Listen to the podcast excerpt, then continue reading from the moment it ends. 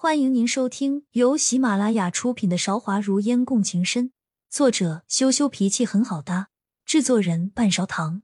欢迎订阅。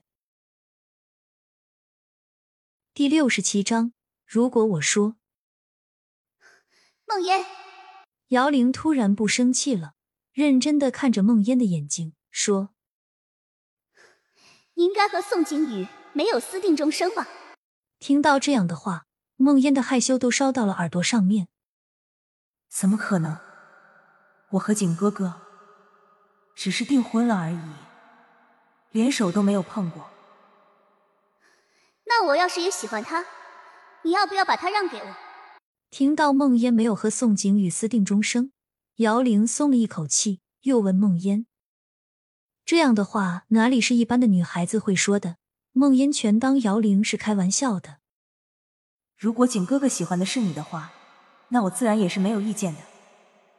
谁能想到，就是这样一句话，从此只要宋景宇邀梦烟出去，姚玲就要跟在后面虎视眈眈。安定王渐渐的熟识了宋景宇，很喜欢这个后生，也愿意自己的女儿和他多接触。梦烟心思单纯，根本没有意识到这样有什么不对。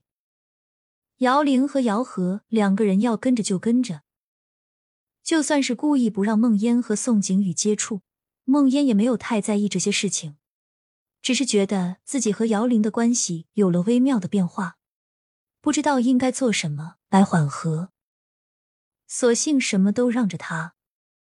事情一点点的累积，最后爆发在一天，他们四个加上安定王同在一艘船上。他们说的天下大事，梦烟也听不懂，百无聊赖，在一旁玩水，看水里的鱼儿。姚玲突然走过来说：“梦烟，你这样的身份，没有资格跟我争宋景宇。如果你识相的话，就自动跟他退婚，不要拦住他的前程。”没有想到他会这么直白，梦烟心里一片空白，什么都没有，白着脸问。这是宋景宇让你说的，他自然不会跟你说这样的话。但是只要你有点脑子，都看得出来，他这么有天分的人，有了我爹爹的帮助，更加会青云直上。姚玲气势多多，一点也不虚梦烟。事情来得太突然，梦烟实在是不知道应该做什么才对，扶着船上的桅杆，准备逃离。下一秒。姚玲就惊呼了一声，身子直直往江面后面坠落。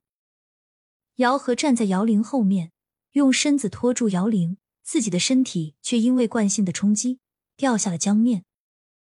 宋景宇和安定王闻声而出，姚玲趴在船的边缘，已经大叫了起来：“蒙烟，你想干什么？就算你和我口角上面有争执，你也不至于这么狠毒吧？”为什么要这么对我妹妹？我妹妹只是喜欢景哥哥而已，你为什么要这么仇视她？为什么要推她下水？她没有说要抢你的景哥哥的。真是跳进黄河也洗不清。梦烟不知道要怎么辩解。宋景宇一跃而下，将呛水的姚河救了上来。梦烟知道，他心里想要和他白头到老的愿望就这么破碎了。接下来就是。兴师问罪，舆论纷纷。尽管姚和已经解释过了，这件事情和孟烟无关，但是流言蜚语哪里能饶得过他？孟家的族亲寻到祠堂里面来，非要孟烟的爹娘给一个交代。他知道他们的目的就是让孟烟退婚。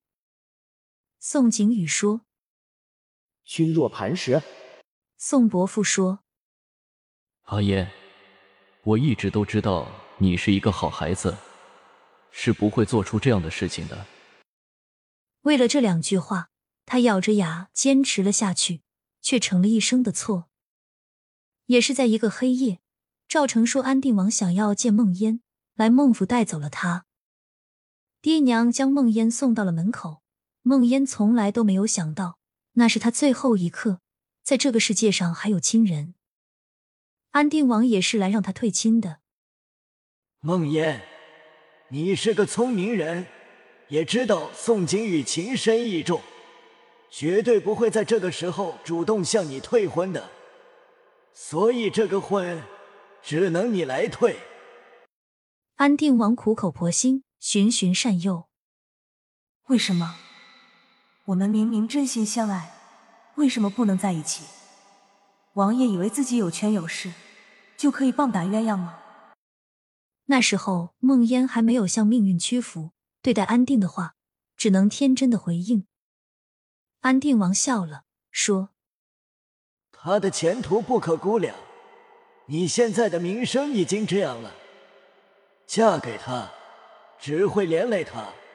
你忍心看着他这么有天赋的人，因为娶了一个名声不好的妻子而前途尽毁吗？”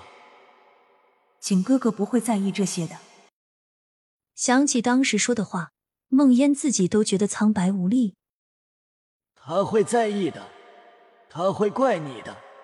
男人的心里最重要的只有家国天下，更何况是像宋景宇这样的男人。我不会退婚的。说来说去，梦烟的嘴里都只有这一句话。安定王没有在意梦烟的倔强，将她软禁在江南的别院里。最后是听到自己爹娘的终于顶不住流言的压力。上吊自杀的死讯，孟烟才屈服的。写下退婚书的时候，安定王说：“如果你早一点向命运屈服，就不会受这么多苦了。”梦烟的眼泪流了下来，睁开眼睛，自己正身处瑶河的马车之内，里面有微微的蔷薇香，挂着细细的流苏，靠着的软枕上面是苏绣迎风招展的荷花。正是梦烟曾经和宋景宇说起过的，以后有了自己的府邸，马车一定要这样布置。孟姑娘，你醒了。姚和第一个发现梦烟的变化，梦烟挣扎着想要起来，却发现自己浑身都没有力气。姚和及时拦住了梦烟即将下坠的身体，声音温柔：“孟姑娘，你刚刚才吃了解药，现在还不能动。”恰好宋景宇的双眸看向梦烟，再次遇见他，梦烟还是免不了情绪上面的起伏，心不在焉的说着：“谢谢你，宋夫人。”亲爱的听众朋友，本集已播讲完毕，欢迎您点赞、评论、订阅专辑，下集更精彩。